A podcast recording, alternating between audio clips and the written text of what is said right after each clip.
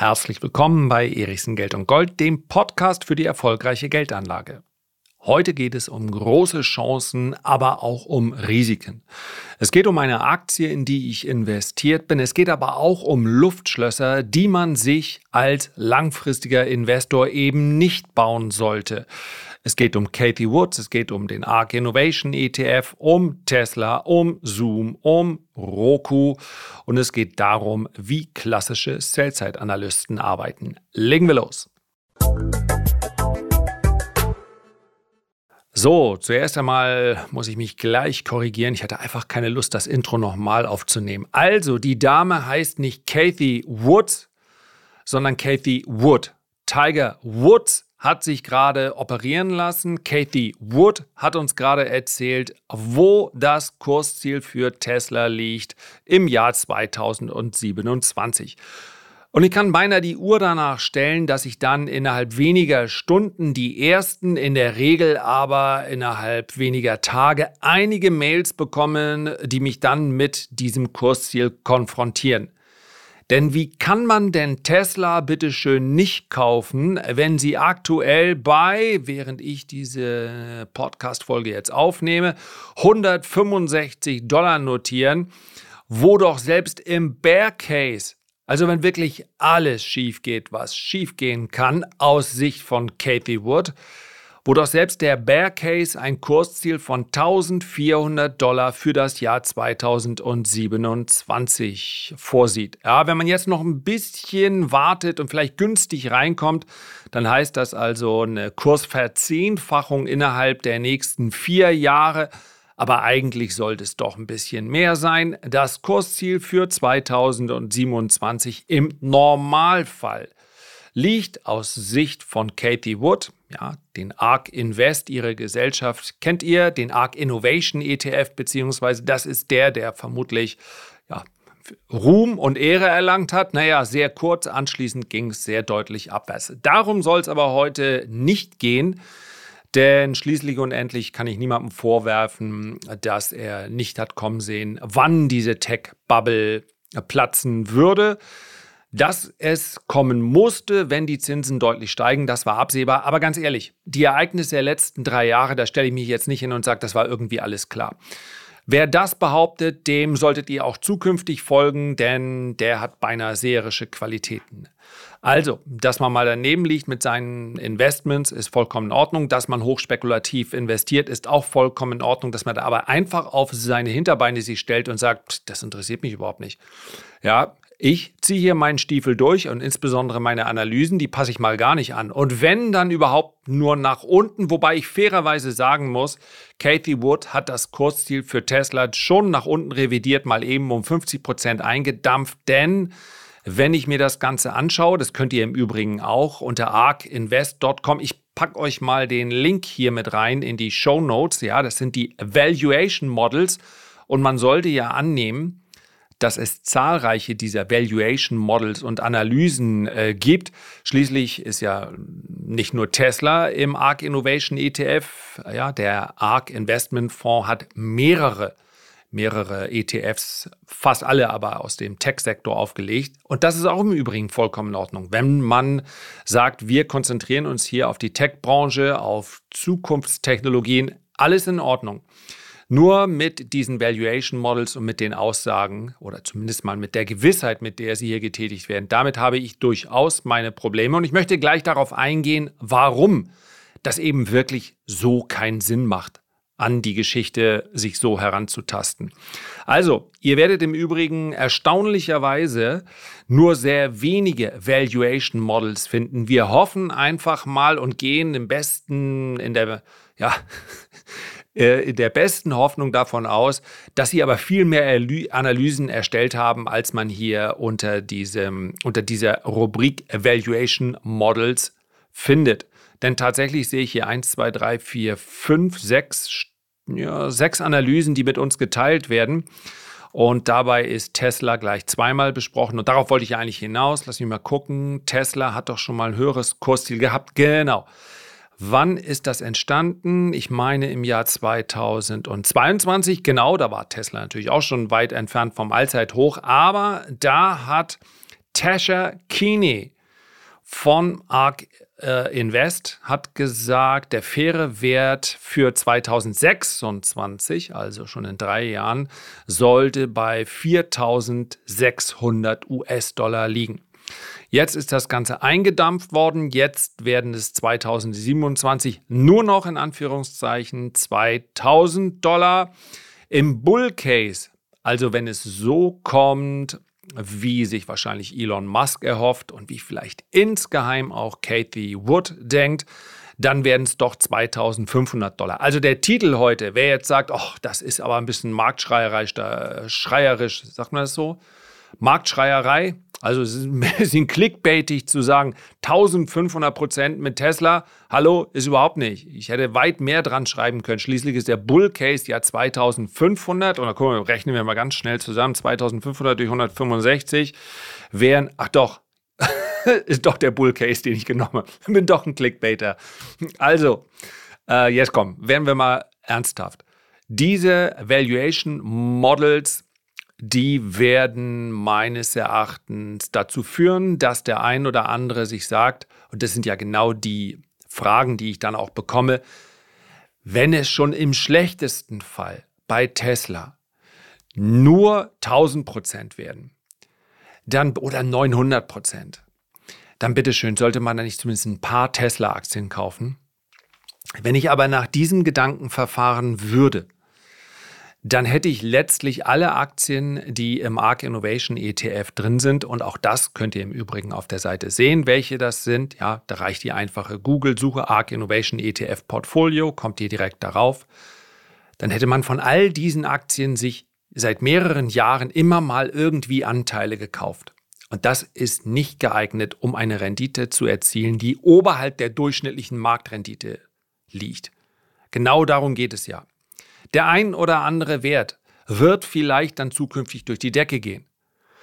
Ob er tatsächlich in diesem Ausmaß steigen kann, wie es hier beschrieben ist, das besprechen wir gleich noch, beziehungsweise da könnt ihr euch dann gerne ein eigenes Urteil fällen.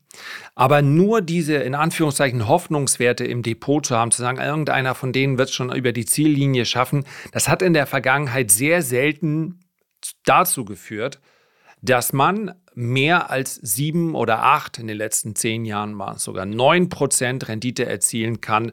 Das war das, was uns der S&P 500 gegeben hat. Und darum geht es ja schließlich. Warum überhaupt das Risiko von Einzelaktien eingehen? wenn man mit der Strategie, die man da gewählt hat, nicht die Rendite des Gesamtmarktes schlägt. Der zusätzliche Aufwand lohnt sich ja noch nicht also wenn man jetzt sagt, ich mache das Ganze aus Leidenschaft und so, so ein Beate Sander Depot mit 900 oder 950 Werten, die man dann alle permanent beobachtet, why not? Ist sicherlich auch ein sehr, sehr interessantes Hobby, weil man natürlich einen permanenten Einblick hat in die Wirtschaft, in all das, was so um uns herum passiert. Und wenn man es unter dem Aspekt betrachtet, ja, nur zu ist ja am Ende des Tages auch euer Geld. Aber der Aufwand ist eigentlich nur dann gerechtfertigt, wenn ich damit auch eine überdurchschnittliche Rendite erziele. Und meines Erachtens ist das nicht möglich, wenn ich mich ausschließlich auf sogenannte Zukunftstechnologien konzentriere. Denn in all diesen großen Trends und Tesla gehört ja dann eindeutig schon zu denen, die man als Erfolgsgeschichte betrachten darf. Es geht mir hier nur um die Bewertung des Unternehmens, nicht das Unternehmen in irgendeiner Art und Weise schlecht zu reden. Selbst wenn ich in der Vergangenheit häufiger skeptisch war, dass Tesla ein Erfolg ist, das steht fest. Nur die Bewertung ist halt sehr, sehr hoch und ob sie auch nur annähernd in die Richtung steigen kann, wie es hier Kathy Wood annimmt, das möchte ich eben heute nochmal besprechen. Dass man aber ansonsten mit einem Portfolio besser aufgestellt ist, in dem es eben nicht nur um Tech-Werte geht, beziehungsweise um die Tech-Branche und alles, was wir jetzt mal dazu zählen, das ist auch sehr klar in vielen Statistiken bewiesen. Warum? Weil die Marktführer in dem Moment, wo sie Marktführer dann tatsächlich sind, also diesen Status erreicht haben, haben sie in der Regel auch die Phase der stärksten Kursgewinne hinter sich. Wenn man also sagt, 1000 Prozent mit Amazon, Apple, Netflix, Facebook, das wäre ja überall möglich gewesen. Aber zu einem Zeitpunkt, wo sie noch weit von ihrer Marktführerschaft entfernt waren, wo also das Risiko, dass sie nicht diejenigen sind, die als Erste über die Ziellinie laufen und The winner takes it nicht unbedingt all, aber the winner takes a ganze Menge. Und das ist das Problem. man hat dann wahrscheinlich auf dem Weg dahin in so viele weitere Firmen investiert, die es alle nicht geschafft haben. Und diese Vielzahl, häufig dann an Totalverlusten, sorgt dafür, dass die Gesamtrendite dann oft wieder nicht gut genug ist. Alles andere ist Spekulation, die gut gehen kann, aber die eben meines Erachtens nur einen kleinen Teil in zumindest mal in einem konservativen Portfolio ausmachen sollte und nicht den Hauptteil. Das sagt, auch das muss man an der Stelle fairerweise sagen, das sagt auch niemand vom ARC Innovation ETF, dass das also einer wäre, selbst Katie Wood sagt nicht, geh all in hier in meinem, das darf sie wahrscheinlich auch gar nicht aus regulatorischen Gründen, aber der ein oder andere Privatanleger versteht es halt so. Ich hole mir einfach ein paar schöne Perlen rein und wenn dann ein Verzehnfacher dabei ist, naja, kann man sich ziemlich leicht ausrechnen. Wenn ich dann in zehn Werte investiere und einer ist ein Verzehnfacher und die anderen neun Totalverluste, klar, worauf es mir ankommt heute. So, das darf ich nicht vergessen, hier den Link. Also falls ich es vergessen sollte, ich kenne mich ja selber, denn ich habe ja jetzt noch 20 Minuten und insofern kann das durchaus sein. Also ARK Invest und wenn ihr dann Valuation Models eingebt, dann kommt ihr auch per Google-Suche dahin. Das ist jetzt nicht so schwer zu finden. Und jetzt möchte ich gleich mal, um mir quasi selber nicht zu widersprechen, aber euch zu zeigen, dass ich mich in dies, dieser Disziplin hin und wieder versuche, möchte ich mal gleich über einen Wert sprechen, in den ich, in dem ich selber gerade investiert, äh, den ich investiert habe und in dem ich noch investiert bin. Mann, ist das schön, dass wir so viele Fälle haben im Deutschen. Roku. Achtung. Doppelter Disclaimer. Ich bin mit Roku deutlich im Minus. Das heißt, ich habe sie zu früh gekauft Bedauerlicherweise übrigens gemeinsam mit Lesern. Insgesamt beträgt der Anteil an Roku-Aktien in meinem Portfolio nur noch, muss man sagen, ja, unter einem Prozent. Das waren mal etwas mehr. Das liegt aber auch daran, dass Roku über 50 Prozent im Minus ist.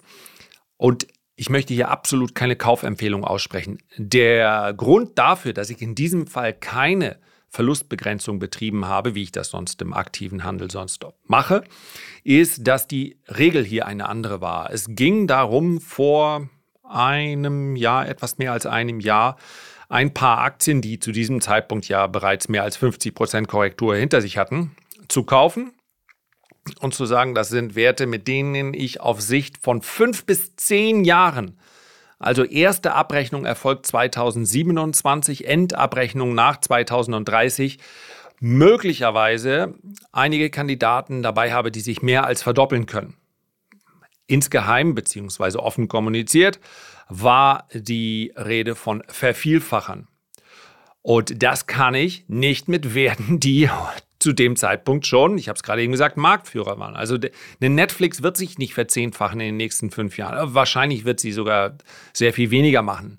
Aber selbst Unternehmen, von denen ich einigermaßen überzeugt bin, ja, ich, ich, auch eine Microsoft ist nicht äh, uninteressant, aber die verzehnfachen sich nicht absehbar. Andere werden es schaffen. Man muss hier also auf die zweite und dritte Reihe setzen, vielleicht sogar auf Werte, die gerade erst so an der Grenze sind zur Gewinnschwelle wo der Gewinn schon ziemlich greifbar ist, aber die, die Umsätze noch stark steigen, das Geschäftsmodell noch stark, äh, starkes Expansionspotenzial hat. Anders geht es nicht. Anders kann ich keine Vervielfacher kaufen. Aber ich kaufe in solche Vervielfacher denn nicht nach. Das heißt, ich habe von vornherein eine fest definierte Summe, die investiere ich dort. Das kann auch in ein oder zwei Tranchen sein, wie in diesem Fall. Und wenn ich dann mit diesen Tranchen investiert bin, dann warte ich nur noch ab. Dann stelle ich mich eben nicht hin und sage, nur weil die Werte fallen, ja, ich kaufe das immer weiter nach. Das würde nämlich bedeuten, ich müsste wahnsinnig häufig Recht haben am Ende des Tages, um meinen Erfolg zu erzielen. Und die Arroganz besitze ich nicht. Und deswegen, das ist keine Empfehlung, hier eine Roku-Aktie zu kaufen. Die sind nach wie vor nicht mit einem Marktanteil ausgestattet und auch nicht mit einem Burggraben, dass man jetzt heute feststellen könnte, Roku, es kann gar nicht schiefgehen. Es kann nach wie vor schiefgehen. High Risk. Und zwar High Risk eines Totalverlustes. So. Genug der Disclaimer. Roku befindet sich, ich weiß gar nicht, ob ich sagen sollte, bedauerlicherweise, aber Roku befindet sich auch im ARC Innovation ETF, nicht zu knapp gewichtet. Und wenn wir uns das Valuation Model für Roku ansehen, vom Juli 2022 ist das, Also schon eine Zeit lang her, aber zu dem Zeitpunkt stand die Aktie, ich denke mal so bei 90 Dollar. Aktuell wird sie so bei 65 Dollar. Gucke ich lieber nochmal nach. Nicht, dass ich irgendeinen Unsinn erzähle. 58 Dollar, ja. Sie war schon mal deutlich tiefer, sie war aber auch schon äh, sehr viel höher und im Juni 2022 ja, stand sie irgendwo zwischen 80 und 90 Dollar. Und zu dem Zeitpunkt gab es dann auch so ein Valuation Model, wie es jetzt gerade vom ARK Invest rausgegeben wurde. Und dort ist der faire Wert für, beziehungsweise sie sagen gar nicht Fair Value, sie sagen Expected Value, also der erwartete Wert für Roku im Jahr 2026, Gott sei Dank, ich muss nur noch drei Jahre warten, 605 Dollar. Das heißt also von hier aus rund eine Verzehnfachung. Und jetzt kann ich natürlich das Ganze annehmen und sagen, sehr gut ich kaufe mir doch noch mal ein paar Roku und dann eine Verzehnfachung, war ja auch egal, dass ich die ersten Anteile zu billig gekauft habe. Wenn ich mir aber eben genau diese Valuation Models ansehe, dann sind die frech. Und dann haben sie meines Erachtens, und sie könnten sich es wahrscheinlich leisten, haben sie meines Erachtens dennoch sich nicht die Mühe gemacht, hier Analysten einzu oder die Analysten sind ganz bewusst, oder sie betrachten, das kann natürlich sein, dass sie all ihre Analysen als Marketing betrachten. Ja, wahrscheinlich Vielleicht ist das eine Unterstellung, die man tätigen dürfte, wenn man eine Rechtsabteilung hätte, die sich mit dem ARK Invest auseinandersetzen wollte. Das will ich natürlich nicht. Also sage ich einfach mal, der Analyst, beziehungsweise in dem Fall sind es zwei, beschreibt also, der Expected Value für 2026 wird bei 605 Dollar liegen. Der also das auch, wird bei Analysten meist so als Base Case, also als grundsätzlicher ja, als ähm, Grundannahme bezeichnet. Dann gibt es den Bear Case, der ist im Übrigen, das finde ich ja schon mal lobenswert, der ist im Übrigen viel, viel bärischer in dem Fall. Ja, also die Diskrepanz zwischen Bear Case und Bull Case ist hier viel höher als beispielsweise bei einer Tesla. Da sagen sie nämlich, dann stehen die nur bei 100 Dollar. Also wer jetzt kauft, würde dann nur noch eine Kapitalverdopplung in drei Jahren bekommen. Die Wahrscheinlichkeit sehen Sie bei unter 25 Prozent, aber immerhin, das muss ich Ihnen zugestehen, das macht nämlich oft auch Sinn. Ja, das ist einer, einer der vielen Fazits der heutigen Folge. Also wenn alles gut geht, dass dann das Kursziel x-fach so hoch ist, wie in dem Fall, wenn es schief geht, das macht Sinn. Dass zwischen Bear Case und Bull Case nur ein letztlich dann nur 20, 30, 40 Prozent liegen, das macht sehr wenig Sinn, weil natürlich bei Unternehmen in diesem Stadium das ja alles ausmachen kann. Mein Bear Case bei Roku übrigens, wenn es schief gehen sollte, und das muss man ja beim Bear Case mit einbeziehen, ist eher, dass sie mit Glück zu einem niedrigen Kurs übernommen werden oder aber ja, out of business wäre wahrscheinlich bis 2026 schwer, aber also deutlich, weit unter 50 Dollar, weit unter dem aktuellen Stand. Der Bull Case und das ist wahrscheinlich der, der am meisten Spaß macht, liegt bei 1400, ja nicht, also wenn wir mal genau bleiben, bei 1493 US-Dollar. So, und was muss dafür passieren? Und jetzt steigen wir mal ein bisschen ein und gehen aus der plumpen, pauschalen Kritik raus. Sie nehmen also an, dass der Umsatz, und nochmal, diese Studie wurde im Jahr 22 gemacht.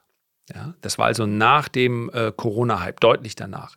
Sie nehmen also an, dass die Umsätze von Roku jährlich im Schnitt um 39 Prozent steigen. Und das kann man natürlich annehmen, aber eigentlich auch nicht. Denn wenn ich mir die letzten Quartalsergebnisse und die Ergebnisse davor waren ähnlich anschaue, ja, wir haben noch nicht die Quartalsergebnisse fürs ähm, für aktuell, doch vom 15.02. sind die sogar. Also,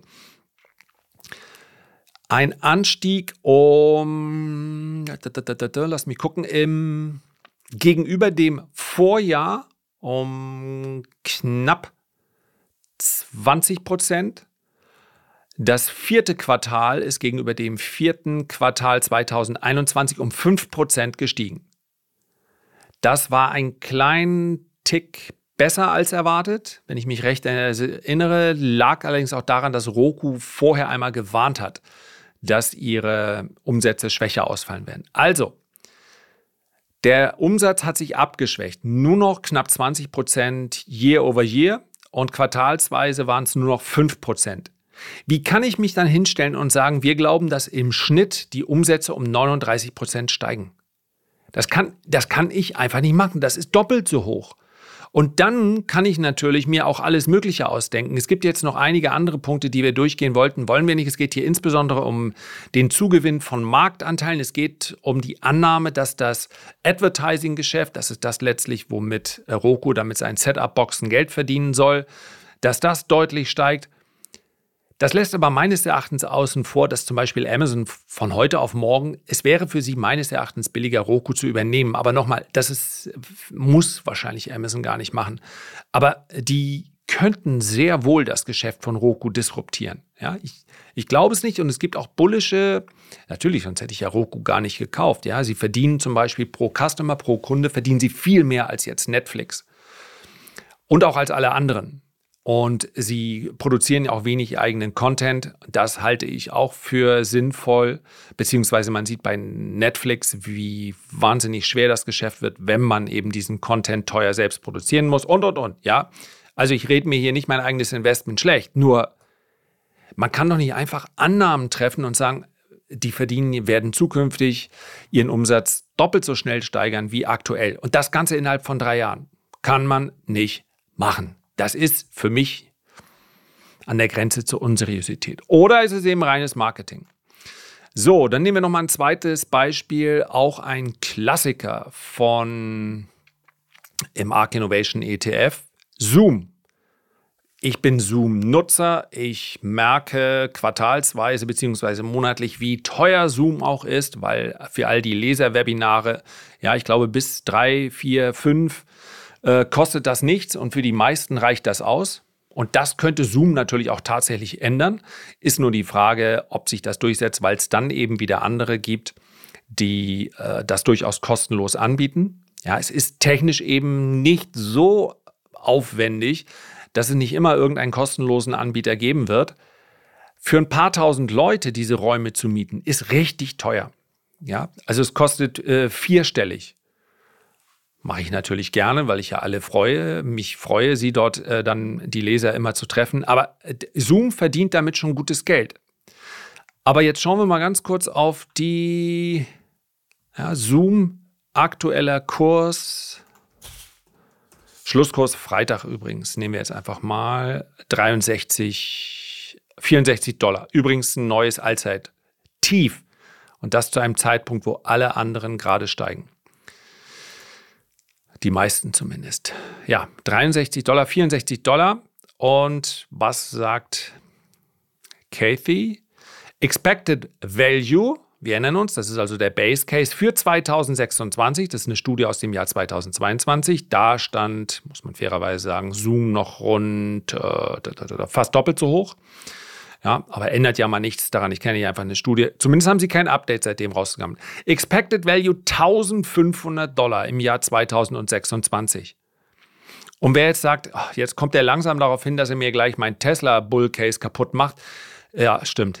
Also wer, wer sich das nicht kaputt machen lassen will, äh, nochmal, ich bin kein Tesla Hater überhaupt nicht. Ich finde, äh, also mir ist es mit den Spaltmaßen völlig egal. Ich glaube auch, dass es äh, Produkt geht. Ich glaube auch, dass Tesla gehen wird. Ich würde auch gerne mal Tesla kaufen, aber äh, unter bestimmten Bedingungen eben halt.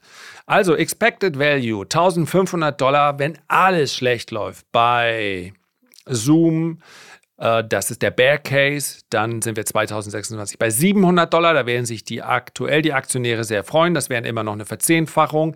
Und der Bull Case liegt bei 2000 Dollar. So, und jetzt gucken wir mal auf die Annahmen, die hier getroffen werden. Und das, ich weiß gar nicht, wie ich es nennen soll. Das ist halt frech. Ja, 2021 erwarteter Umsatz 4 Milliarden. Das wusste man natürlich zu dem Zeitpunkt schon. Ja, da musste man jetzt ausnahmsweise nicht mal die Glaskugel befragen, weil ja die Studie im Jahr 2022 erst erstellt wurde. Insofern waren die 4 Milliarden korrekt.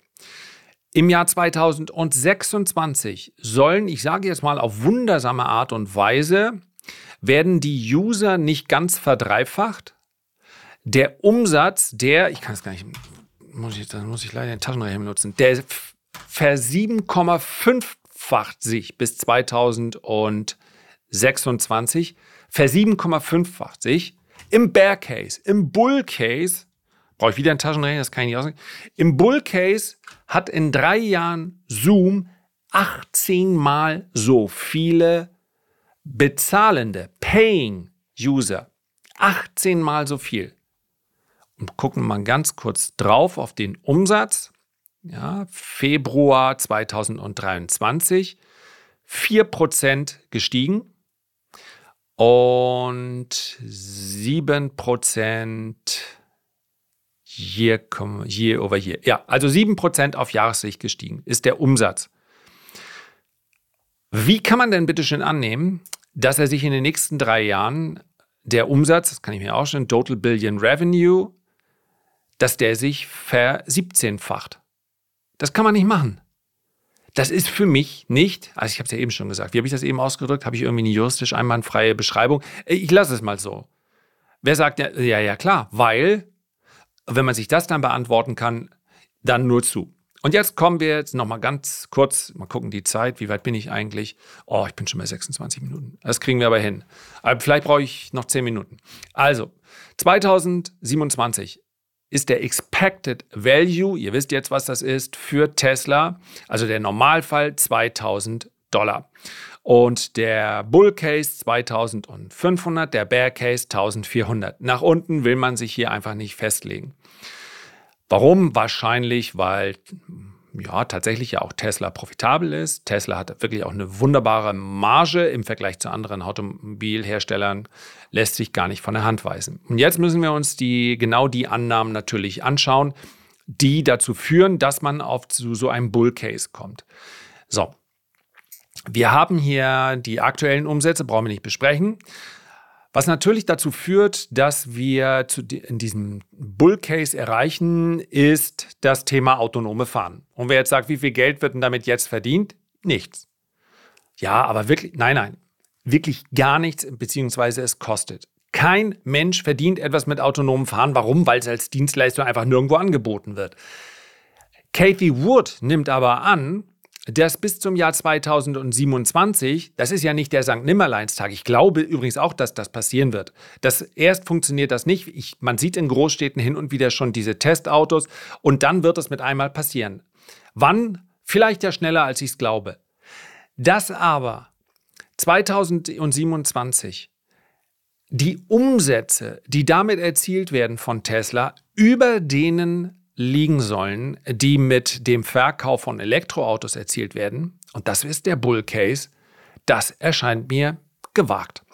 600 Milliarden Umsatz im Jahr 2027. Wenn es schlecht kommt, im Bear Case sind es übrigens immer noch 200 Milliarden. Der Bull Case sagt, dass Tesla 528 Milliarden umsetzt. Aktuell sind es 70.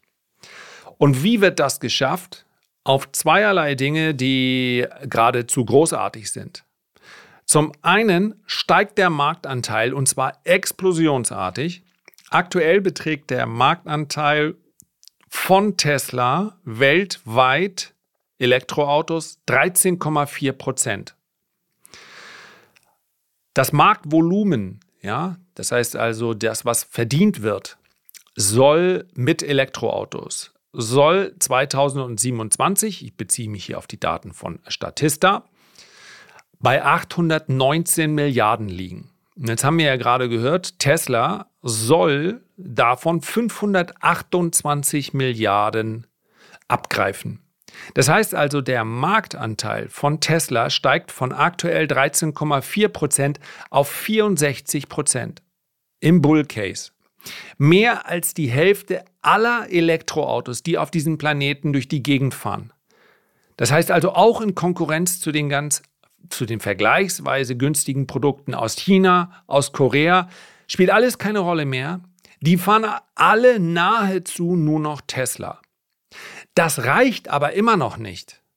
Ja, also wir sind, wir sprechen über äh, aktuell verkaufte äh, Fahrzeuge 1,3 Millionen und im Bull Case wären es 20,7 Millionen in vier Jahren.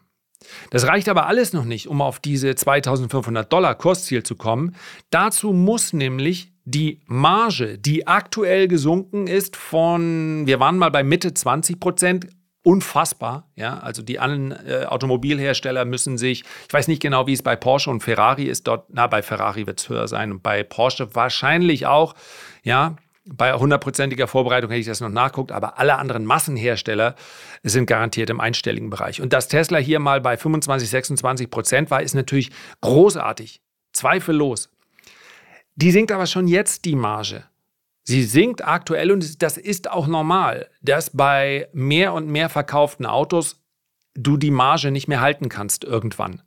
Schlicht und einfach deshalb, weil dieser haben wollen Effekt, diese Exklusivität bei einem Massenhersteller zwangsweise sinken muss. So, aber jetzt, das ist für mich eigentlich der, der großartigste Move, äh, und das äh, ist ironisch zu verstehen, dann zu behaupten, dass wir über eine Marge sprechen von über 50 Prozent. Das, äh, damit ist übrigens hier nicht die, äh, nicht nur bei den Vehicles, die sinkt im Bull Case auf 23 Prozent, also von aktuellen Stand aus steigt sie wieder. Aber die Total Gross Margin, das ist jetzt einfach ganz grob die, die äh, das wie ist das Deu ähm, deutsche Wort dafür, die Bruttomarge. Die Bruttomarge liegt aktuell bei 24, 25 Prozent und die soll dann auf 52 Prozent steigen.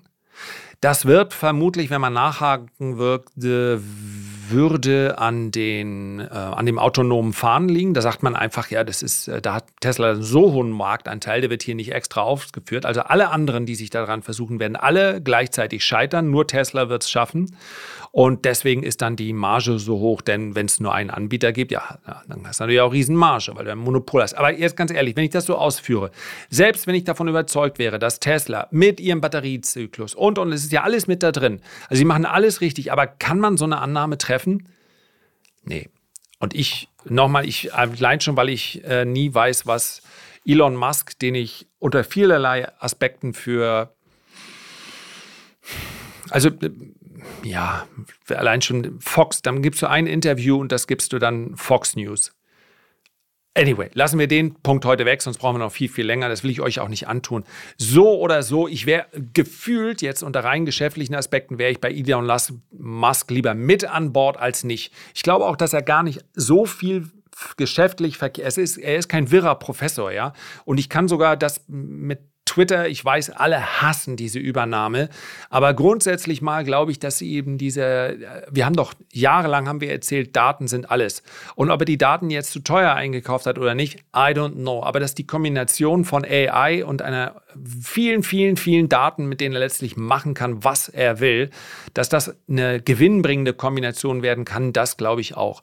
Aber nichtsdestotrotz bezahle ich schon jetzt bei 165 Dollar bezahle ich immer noch sehr viel ich habe, das habe ich gar nicht nachguckt, aber zuletzt war das, haben wir immer einen äh, Kurs Cashflow. Also wir haben zumindest deutlich mehr als das 40 oder 45-fache des Cashflows bezahlt. Das, das, dürfte jetzt nicht gesunken sein. Die, so gut waren die Zahlen ja nicht. Und äh, das kriege ich einfach nicht auf die Reihe. Das heißt, wenn ich äh, Tesla bei 100 Dollar kaufen könnte, dann wäre das immer noch meines Erachtens eine spekulative Wette, aber die würde ich dann vielleicht eingehen. Und wer, bitteschön, bleibt auf jeden Fall investiert, wenn ihr an Tesla glaubt. Darum geht es mir nicht. Aber bleibt nicht investiert. Zumindest meiner Meinung nach ist das nicht die richtige äh, Motivation, weil Kathy Wood sagt, 2500 äh, Dollar oder 2000 Dollar ist ein logisches Kursziel in den nächsten drei, vier Jahren. Also der, einfach, weil man sich, weil es nichts bringt, sich bei der Aktienanlage solchen Illusionen hinzugeben. Ich kann ja auch sagen, der HSV, also eher gewinnt der HSV bis 2027 die Champions League, oder? Ja, etwa gleich, etwa gleich hohe Wahrscheinlichkeit, würde ich sagen.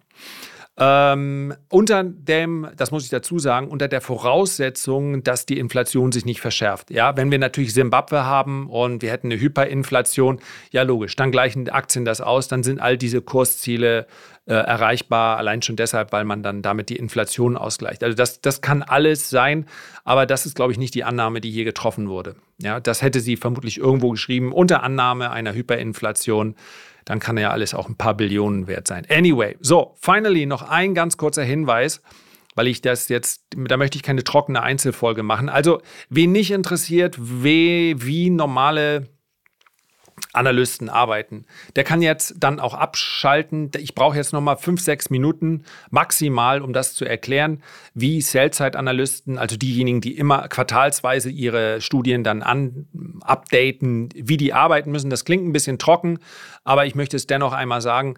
Für alle, die hier aussteigen, vielen Dank für 34 Minuten oder 35 Minuten Aufmerksamkeit und äh, zwischendurch, wer Lust hat, mich hier für meine Sonntagsarbeit zu entlohnen. Ich muss das immer mal sagen, meine Verträge zwingen mich dazu. Ähm, bitte den Kanal abonnieren und äh, mega geile Bewertung. Sternchen oder was man da machen kann. Das, das ist das Beste. Dann verdiene ich auch nichts mit dem Podcast nächste Woche, aber trotzdem in den Verträgen steht drin, irgendwann wird sich das für mich auszahlen. Also, was machen Sell-Side-Analysten? Sell-Side-Analysten sind ja, äh, erstellen Finanzanalysen für Unternehmen. Das sind äh, Investmentbanken häufig. Ähm, das können auch reine Research-Häuser sein und, und, und. Aber meist im Auftrag von. Und wir werden ein andermal noch besprechen, was dann Buy-Side-Analysten machen.